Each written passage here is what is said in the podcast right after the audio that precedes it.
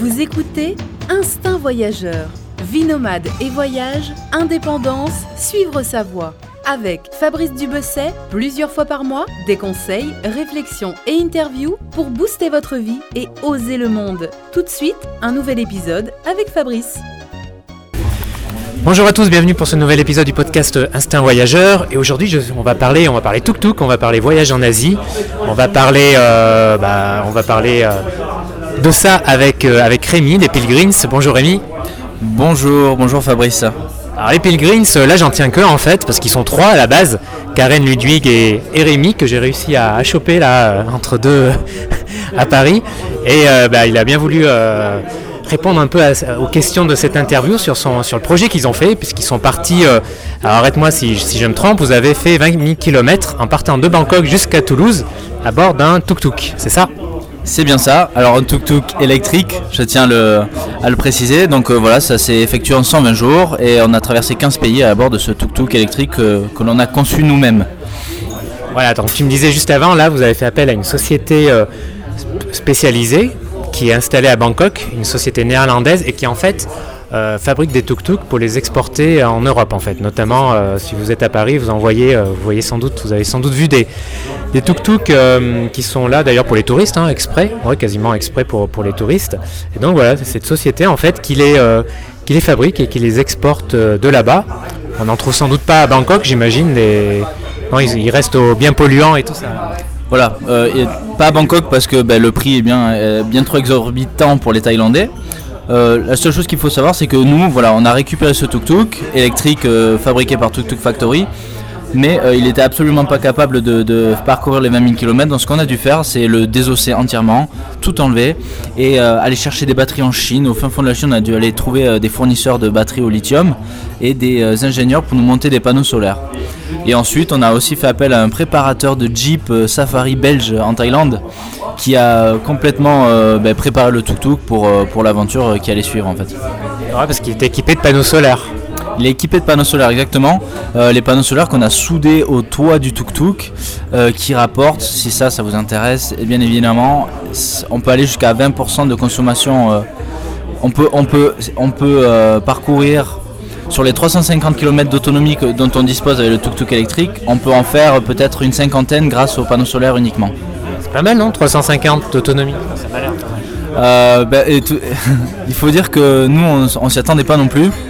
Euh, juste le premier jour du, jour du départ en fait, euh, on attendait euh, 150 km d'autonomie au maximum parce que c'était nos calculs, nos estimations et on s'est retrouvé à faire euh, 150 km. il nous restait 80% de charge presque et on s'est dit on continue et on, a fait 350 km comme ça. euh, c'était euh, hallucinant.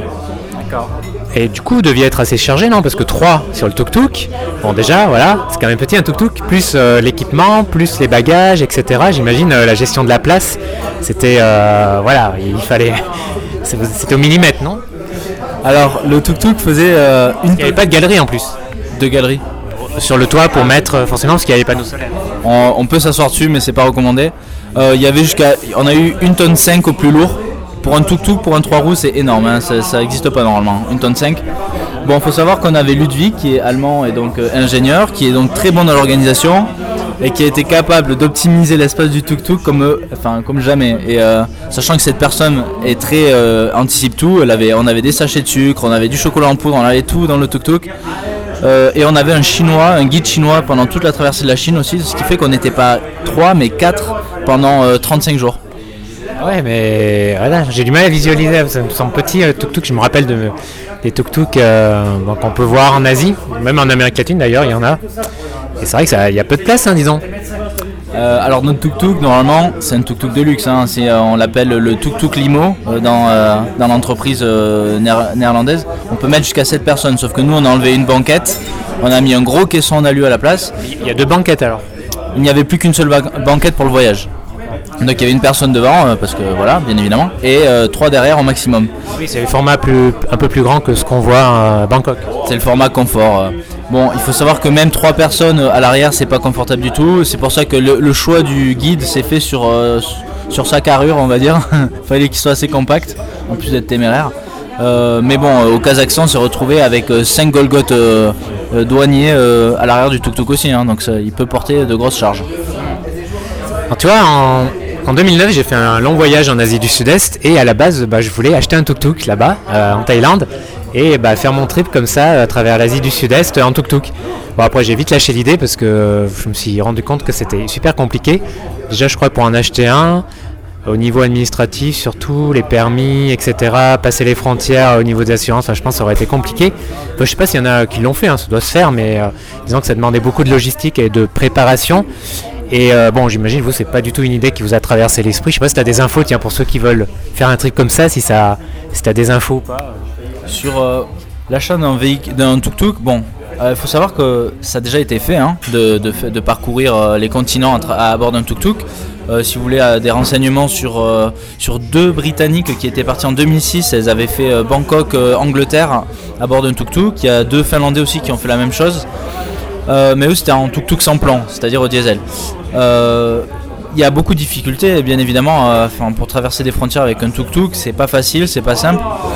Surtout si vous l'immatriculez en, Asie, il, faut, il faudrait une immatriculation européenne. Euh, si vous, ça, vous facilitera beaucoup les choses euh, si vous pouvez l'immatriculer dans votre pays de destination finale. Parce que ça sera considéré comme un import. Donc vous partez de Bangkok et à toutes les douanes, vous dites que vous, faites un import. Et euh, c'est beaucoup plus facile à justifier en fait aux frontières. Ensuite, euh, ben, tout dépend de votre itinéraire. Euh, ça peut être très compliqué d'avoir de, circuler en tuk-tuk. La Chine, ça a été très compliqué. Le, le coût de la Chine, ça a été 10 000 euros pour traverser la Chine avec le tuk-tuk parce qu'il fallait un permis de conduire temporaire, une plaque d'immatriculation temporaire, plein d'autorisations. Il fallait qu'on fasse des checkpoints tous les jours dans les commissariats. C'est énorme le budget. Le budget est énorme. il faut savoir que bon, nous, le, coût total du, du, voyage a été de 65 000 euros mais c'est en partie euh, à cause de, la Chine. 10 000 euros c'est énorme, 30 000 euros pour le tuk-tuk.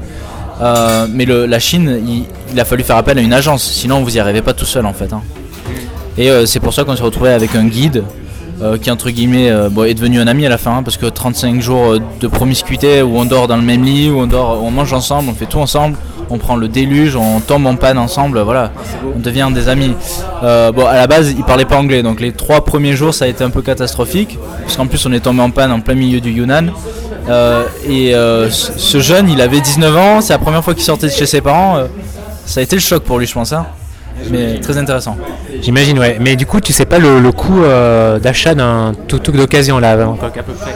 Ouais, mais si vous achetez un tuk-tuk lambda comme vous trouvez euh, en Thaïlande, qui peuvent exploser à tout moment parce qu'ils sont GPL et donc dès qu'il y a un choc, vous pouvez exploser avec. Attention à vous. Euh, mais vous pouvez toujours l'acheter. Ça va vous coûter pas plus de 4000 euros hein, maximum. Après, tout dépend de ce que vous achetez. Plus vous montez en gamme, ben là, je parle comme si j'étais un concessionnaire, mais euh, si vous achetez un, tuk-tuk électrique que vous pouvez trouver aujourd'hui, vous pouvez reprendre le note si vous voulez. Euh, ça, coûte, ça vous coûtera 10 000 euros euh, ou 15 000. Donc on a bien compris, après le, plus compliqué, c'est le passage des frontières, c'est l'administratif. Si, si, si, un des auditeurs veut faire ce plan, ça demande pas mal de préparation et un certain budget, il faut qu'il s'organise. Oui, oui, oui, énormément. Par exemple, il y, a deux raisons pour lesquelles on a pris l'itinéraire que l'on a pris. en fait, on a traversé 15 pays. On a fait la Thaïlande, le Laos, la Chine, le Kazakhstan, la Russie, Arménie, Géorgie, Turquie, les Balkans. Et puis ensuite, euh, on est passé en Autriche, en Allemagne, euh, France. Pourquoi on a pris la route du Nord? Ben, Parce que euh, pour nous, c'était un défi technique. Parce qu'on voulait avoir traverser des zones désertiques, la steppe kazakh et la Chine. on voulait faire ça ben, parce que pour prouver qu'on voilà, pouvait recharger à n'importe quel endroit mais c'est aussi parce que ben, si on avait pris la route sud, c'est-à-dire euh, l'Inde et l'Iran par exemple, ça nous aurait coûté très cher. Le carnet de passage aussi. Le carnet de passage, c'est un document qui coûte très cher à obtenir. En plus, il y, a ces cautions euh, aux frontières qu'il faut déposer. Voilà, c'est. Bon, après, je vous dis ça, mais au final, la Chine nous a coûté très cher aussi. Hein. C'est un choix aussi, c'est un choix personnel. Hein. Mais nous, c'était vraiment le côté technique qui nous intéressait. Ouais, tu me disais le, parce qu'en fait, ce voyage, c'est bon, bien sûr, c'est un voyage et tout, il y avait le défi humain, etc. Mais c'était aussi, comme tu disais, tu me disais avant, c'était un défi technique. C'était de savoir si en passant dans des régions plus ou moins plus ou moins désertes, enfin plus ou moins habitées, c'était possible avec un tuk-tuk électrique avec 350 km d'autonomie de trouver, euh, de le recharger, de trouver une prise de courant euh, quand il fallait. C'est ça. Alors 350 km d'autonomie, il faut savoir que c'est notre record. On a fait ça au tout début parce que euh, ben, on avait le vent dans le dos, on avait beaucoup de soleil et ensuite euh, les routes étaient très bonnes. Il y a des jours où euh, il y avait tellement de vent contre nous en Mongolie intérieure où on, faisait 80 km, on était à plat parce que le vent était phénoménal. Euh, donc nous, en fait, rien n'était gagné. Chaque jour, on se levait le matin, on savait absolument pas ce qui allait se passer avec le tuk-tuk. On a appris à l'apprivoiser aussi parce que c'était des données brutes qu'on devait gérer, nous, vu qu'on avait un prototype. Donc pour nous, voilà, chaque jour, c'était un gros défi euh, technique et, savoir si on allait pouvoir recharger au bon endroit, s'il y allait avoir du réseau dans les certaines euh, yourtes. Hein. Des fois, c'était des yourtes avec des générateurs. et si on se branchait à ce, générateur, il y avait des chances qu'on le fasse exploser et que les gens aient plus de quoi se nourrir et se chauffer après. Alors, c'est arrivé ou pas? Alors on a foutu le feu à un hôpital. Ah pas mal. c'est vrai, au moins ils étaient pas loin les secours. Voilà c'est ça, juste à côté de la dialyse, c'était génial. Euh, donc du coup on a, on a calciné un mur, rien de bien grave au final. Mais il nous est arrivé plusieurs fois de, de, retrouver nos prises euh, comme du cheddar fondu le matin, d'avoir nos, câbles qui pétaient. Euh. On a, on a fait disjoncter pas mal de maisons aussi. Bon, ça a été le gros défi et il fallait rassurer les gens aussi. Notre mission c'était aussi d'aller parler aux gens, beaucoup. Et du coup, là, le, défi a, été rempli. Alors, vous avez réussi à trouver euh, des sources électriques euh, durant tout le trajet. On a réussi. Euh, on a fait sur les 127, jours de voyage et les 20 000 km, on a dû faire 200 km avec une corde. Parce que bon, il y a deux fois où il a fallu qu'on se fasse dépanner. Mais on a réussi. Et ça, ça a été le. Ben, ça a été un gros succès pour nous, mais au final, c'est même plus ce qui comptait le plus à la fin, parce que ce, a, ce qui avait beaucoup compté, c'est qu'on s'était transformé en, pas, pendant ambassadeur, j'ai pas envie de dire ça, mais on avait pris beaucoup de plaisir à faire tout ce qui est de l'éducation. On allait dans les écoles et les universités pour les donner des, conférences, et on allait sur scène pour parler de ces choses-là, faire du débat. Au Kazakhstan, dans un pays qui est que pétrolifère, où tout est, à base de fossiles, nous on était très contents d'aller parler avec des experts et, d'essayer d'ouvrir les perspectives en fait. Pour nous, c'était super intéressant ce niveau. Et euh, ce qu'on espérait euh, à la sortie de ce voyage, parce que ce qu'on a fait, c'est qu'on est arrivé le 5 décembre à Paris pour la COP 21, parce qu'on était invité pour exposer à la COP 21. La COP 21, c'est la conférence des partis euh, sur le climat, euh, organisée par l'ONU. Et ce qu'on voulait faire, c'est venir avec euh, des, observations, leur dire voilà ce qu'on peut faire aujourd'hui avec l'électrique. Et, nous, on veut aller plus loin. On s'est rendu compte que l'électrique, ça suffisait pas. Enfin, ce qu'on avait nous, les batteries, ça suffisait pas. Et ça nous, a, ça nous inspire pour un prochain voyage où on voudrait aller encore plus loin, être encore plus propre. Et puis surtout parce qu'on prend notre pied à faire ce genre d'aventure, parce que cette thématique-là, d'avoir une telle cause derrière vous, et quand, vous voyagez, ça attire beaucoup l'attention et vous faites des rencontres fantastiques. Si on n'avait pas eu ce tuk-tuk vert avec des panneaux solaires dessus, on n'aurait pas dormi autant chez l'habitant. On n'aurait pas fait euh, deux tiers de notre voyage sous des toits euh, d'inconnus. C'est parce qu'on rassurait beaucoup les gens avec cette cause en fait qu'on portait. Ils se posaient pas trop de questions les gens. Ça c'était très important. Et tiens, c'est quoi la, c'était quoi la vitesse de pointe du tuk-tuk avec le vent dans le dos? avec le vent dans le dos, 60. Mais euh, notre vitesse de croisière c'était 48 km/h. C'était très très très très lent. les routes devaient pas être euh, terribles des fois. Les nids de poules là, les mieux les éviter vu que vous étiez, comme vous étiez chargé, j'imagine. Il y a, bah, pour vous dire vrai, euh, en fait, pas cassé des essieux. C'est ça. En fait, toutes les plus grosses avaries qu'on a eues, elles ont été pendant les 20 premiers jours pendant les 20 premiers jours, tous les jours on cassait quelque chose et ça, ça nous a, on a failli perdre le, on a failli abandonner sur ça en fait. Hein. Parce que le, le, cinquième jour, euh, on a l'axe du tuk-tuk qui a pété à 2300 mètres d'altitude dans le Yunnan. On n'avait rien d'autre à faire que d'attendre en pleine nuit. Et là, on a été découragé. Et ça arrivait souvent en termes de mécanique, on avait des problèmes. Mais on n'a pas crevé une seule fois, ça peut vous rassurer. Euh, pas crevé une seule fois? Ah, C'est marrant ça. Et ça, c'est. Euh, je crois que c'est ce qui a surpris le plus tous les, entreprises de tuk-tuk qu'il y avait ici en, France à Paris. Ils ont dit mais les gars mais vous avez c'est pas possible. Ils, ils, y croyaient pas. Ils se disaient mais vous aviez pas Michelin comme sponsor là Même pas. On aurait dû parce qu'au final. Euh, à Paris, sur le, sur le pavé parisien des Champs-Élysées, ils créent presque tous les jours, les gars, et nous, euh, voilà, il a rien qui s'est passé. Donc, euh. C'était les pneus de qualité, peut-être La chance, aussi la prudence, parce que le fait qu'on savait qu'on avait 20 000 km à faire sur des terrains, euh, des, morceaux de territoire inconnus, euh, inconnus pour nous. Euh, donc on, chouchoutait notre tuk-tuk, on le nettoyait tous les jours, on, faisait attention à pas prendre les trous, les, les ornières, on les évitait. Même si on a eu 2-3 accidents assez importants, où on, on a encastré une voiture, on, a fait tomber des motards chinois, parce que l'un des inconvénients de l'électrique c'est que c'est silencieux, alors c'est bien pour le conducteur, hein. Euh, mais pas pour les, gens qui sont derrière parce qu'ils n'entendent pas le tuk-tuk arriver ou devant. Ça, ça a créé quelques soucis. Mais bon, euh, voilà, on est encore vivant donc euh, ça, veut dire que ça s'est bien passé. Après, pour les conditions de route, ben, le Yunnan, ça a été le pire endroit, et la Géorgie et l'Arménie. C'est quoi votre trajet exactement en reprenant, en partant de Thaïlande? Alors, ben, Thaïlande, on est remonté jusqu'à Chiang Kong et on a traversé le Laos sur deux jours. Le Laos qui était pour nous un gros défi aussi, euh, parce qu'on on l'a passé presque de manière illégale, euh, le, Laos. On nous disait qu'il fallait un carnet de passage et on a forcé la frontière. Alors, on n'a pas forcé, mais euh, les ambassades vous diront toujours que le Laos, on peut pas y aller comme ça avec un véhicule. euh, au final, ben, voilà, ça passe toujours. La Chine, jusqu'à la Mongolie intérieure, puis on, est entré au Kazakhstan ensuite. Le Kazakhstan, on l'a traversé de, de- d'est en ouest, on est passé par Almaty et on est arrivé en Russie à Adapazari. Euh, Adapazari, c'est, euh, en fait, on contourne la mer, euh, la mer Aral en fait. Ensuite, on est descendu en Géorgie par Vladikavkaz, l'Ossétie, la Tchétchénie juste à côté. Voilà, ces zones qui faisaient très peur avant qu'on parte. Et au final, quand on y est, ben, ça se passe toujours très bien. La Géorgie, en Arménie, parce que Karen est arménien, donc on est allé voir sa famille pendant une semaine, ça a été inoubliable. Et après, on a vécu presque le, moment le plus dur, c'était la traversée du Caucase. On était sur des pistes de ski enneigées en tuk-tuk, euh, on a traversé des, des- des rivières et tout ça. Là, ça a été très compliqué, surtout que tu es à l'électrique. L'hydrocution, c'est pas recommandé. Et donc du coup ensuite on a, on a longé la mer Noire euh, le, en Turquie sur des autoroutes et après on a fait euh, les Balkans, Bulgarie, Croatie, Slovénie, Autriche, Allemagne, France. Combien de temps alors tout ça? 127 jours. Donc du coup euh, ben voilà c'était très très intense pour vous dire on, Et Vous avez quasiment pas eu de jour off. on a pris euh, peut-être 5, 5, peut-être une semaine en cumulé de, de jours off où on conduisait pas. Euh, mais il arrivait qu'on conduise que 2 heures, mais il arrivait des jours où euh, on conduisait 17 heures. Et là, par contre, c'était dur. 17 heures, ah ouais, c'est physique. Enfin, vous, vous relayez, mais quand même, c'est physique quoi. C'est dur. Euh, après, bon, tous tous les voyages. Vous aviez un- une euh, Pourquoi aller si vite finalement? Voilà, exactement. Ça, c'était un gros débat au, départ euh, entre nous trois, en interne aussi. Ceux qui voulaient euh, ben, vivre l'aventure au, présent et ne pas se préoccuper des deadlines, des échéances.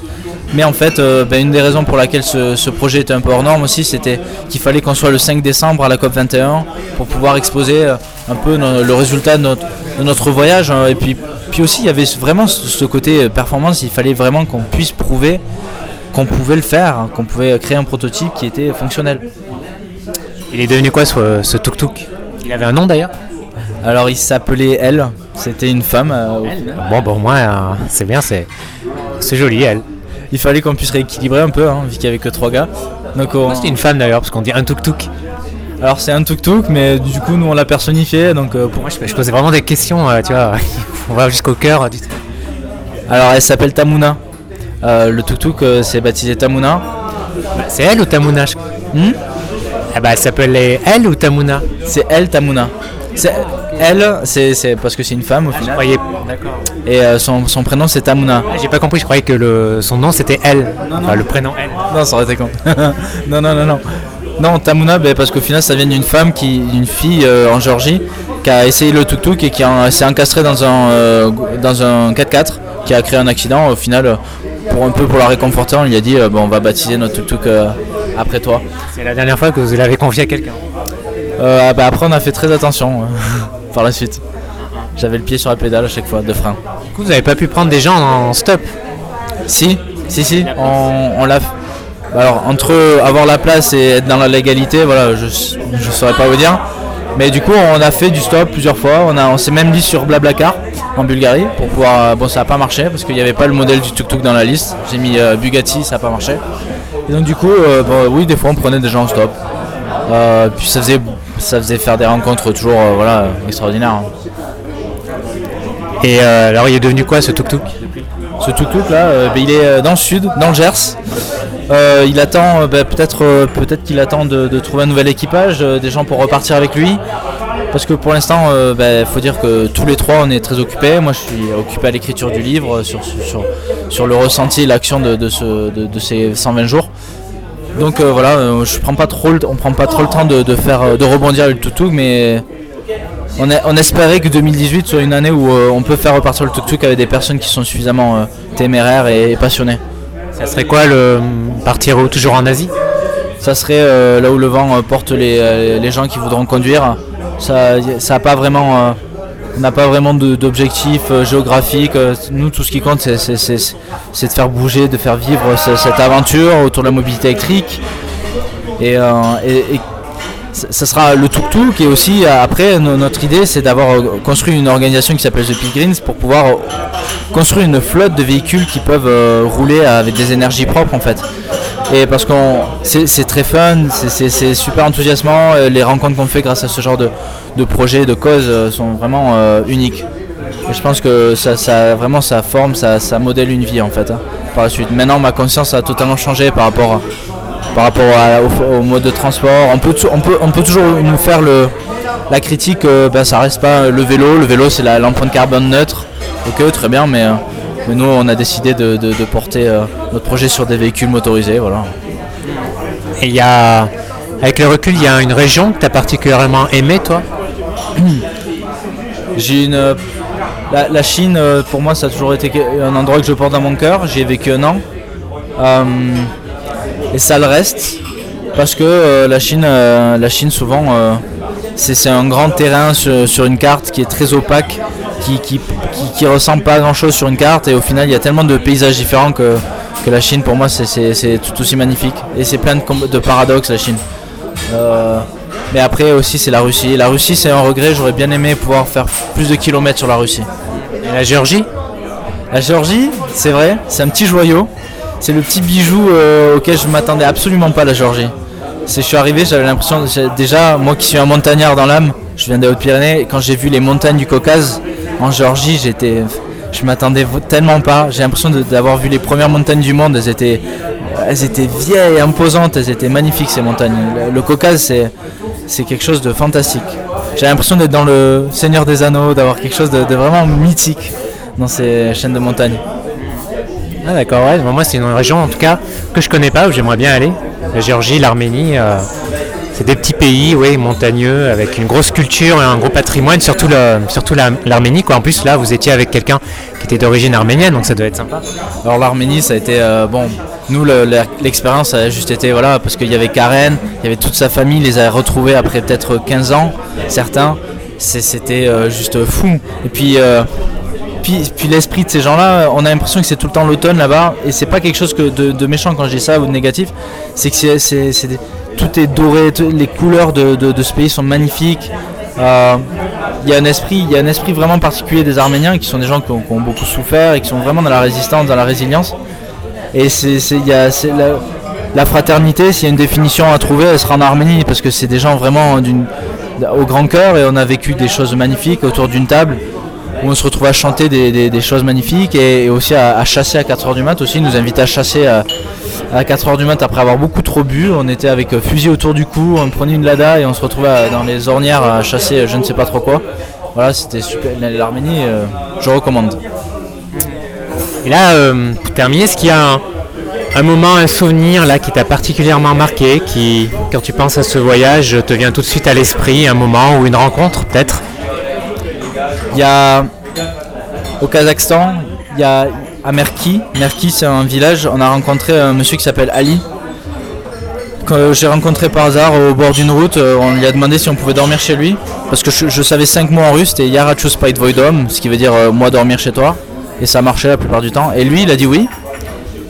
Et au final, on s'est retrouvé chez lui et on a ce que cet homme nous a offert, c'était un peu trop, tellement que ça m'a fait pleurer deux fois parce qu'il euh, nous a invités euh, à aller visiter son cheptel de moutons, de, cheval, de chevaux. Pardon. Et euh, on, a, on a pu voir ce berger qui nous donnait beaucoup de choses. Il nous a invités dans sa famille. on, a, on a mangé chez eux pendant deux jours.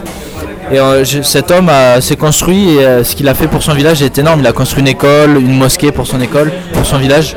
Et avant de partir, il nous a offert 100 dollars comme ça, je sais pas pourquoi. Il nous a donné 100 dollars. Il nous a donné à manger pour, pendant deux jours. Voilà, c'était des choses euh, comme ça qui étaient spontanées, qui, qui, m'ont marqué. Et il disait, moi je le fais parce que je le fais parce qu'on m'a dit il faut toujours aider les inconnus parce que c'est ça, ça m'aidera à aller au paradis. Comme quoi la religion des fois ça peut être utile. Ça c'est un peu l'Europe, c'est un peu l'Europe de l'Est. Hein, euh. Moi j'ai voyagé pas mal en Europe de l'Est il y a quelques années et l'accueil des habitants c'était vraiment sympa. C'est là où, toi c'est la région où j'ai le plus en fait dormi chez l'habitant, où les gens étaient euh, Ouais, on m'invitait le plus chez eux, plus qu'en Asie, plus qu'ailleurs, tu vois. en Afrique aussi pas mal, mais en Europe de l'Est, euh, c'est vraiment quelque chose, euh, tu vois, dont je me souviens, qui m'avait marqué. Euh, voilà, mon nom. Qu'est-ce qu'on pourrait parler encore on a, vu ton, le projet, le tuk-tuk, le résultat, l'objectif, le résultat. Tu nous as parlé de ton voyage, du trajet. Est-ce qu'il y a une, un autre sujet, une autre question là que tu voudrais aborder, un autre, autre aspect Bah moi ce qui... moi je suis toujours tourné vers l'avant donc je, pense qu'au futur et à l'avenir donc euh, je pense juste aux prochaines, euh, aux prochaines aventures en fait. Et, euh, euh, ce que, ce que, ce on en a déjà parlé, c'est, ça serait de repartir avec euh, des véhicules encore, euh, encore plus extraordinaires, c'est tout. Et, euh, et là, là je suis vraiment, euh, je suis vraiment tête dans le guidon sur, sur l'écriture du livre et voilà c'est, c'est ce qui m'occupe la plupart du temps en ce moment. Donc euh, tout humblement, euh, voilà c'est, c'est comme ça que je, Et le livre, euh, on pourra le trouver où alors? Quand et où? On pourra le trouver pour l'instant, euh, vers- j'espère un jour dans une librairie. Là, je suis en processus de réécriture. Je vais le faire illustrer par une, une artiste franco-polonaise qui va le réinterpréter avec ses propres émotions. Et, et j'espère vraiment que ça sera, ça, sera concrétisé d'ici euh, quelques mois. Voilà, il faut juste qu'il trouve son éditeur. Voilà. Très bien, bah super, bah tiens-moi au courant. En tout cas, euh, on m'envoie un petit mail quand, quand, il, sera, quand il sera dispo. Euh, je mettrai le lien, de, le lien dans la description du podcast d'aujourd'hui, bah, le lien vers votre site. Parce que vous avez, ouais, vous racontez pas mal votre projet quand même sur, sur le site. On peut avoir quand même pas mal de détails. Euh, le site qui s'appelle thepilgrims.com. Voilà, euh, www.the euh, d'union du 6 pilgrims.com. C'est de l'anglais. Sinon, vous tapez The Pilgrims, vous allez trouver des choses. Voilà, bah écoute, parfait Rémi, merci pour, pour ton temps, merci d'être venu euh, nous raconter ton, ton voyage. Euh, bon courage pour la fin, pour l'écriture du livre, Euh, bonne, bonne continuation pour la suite. Salut Merci Fabrice.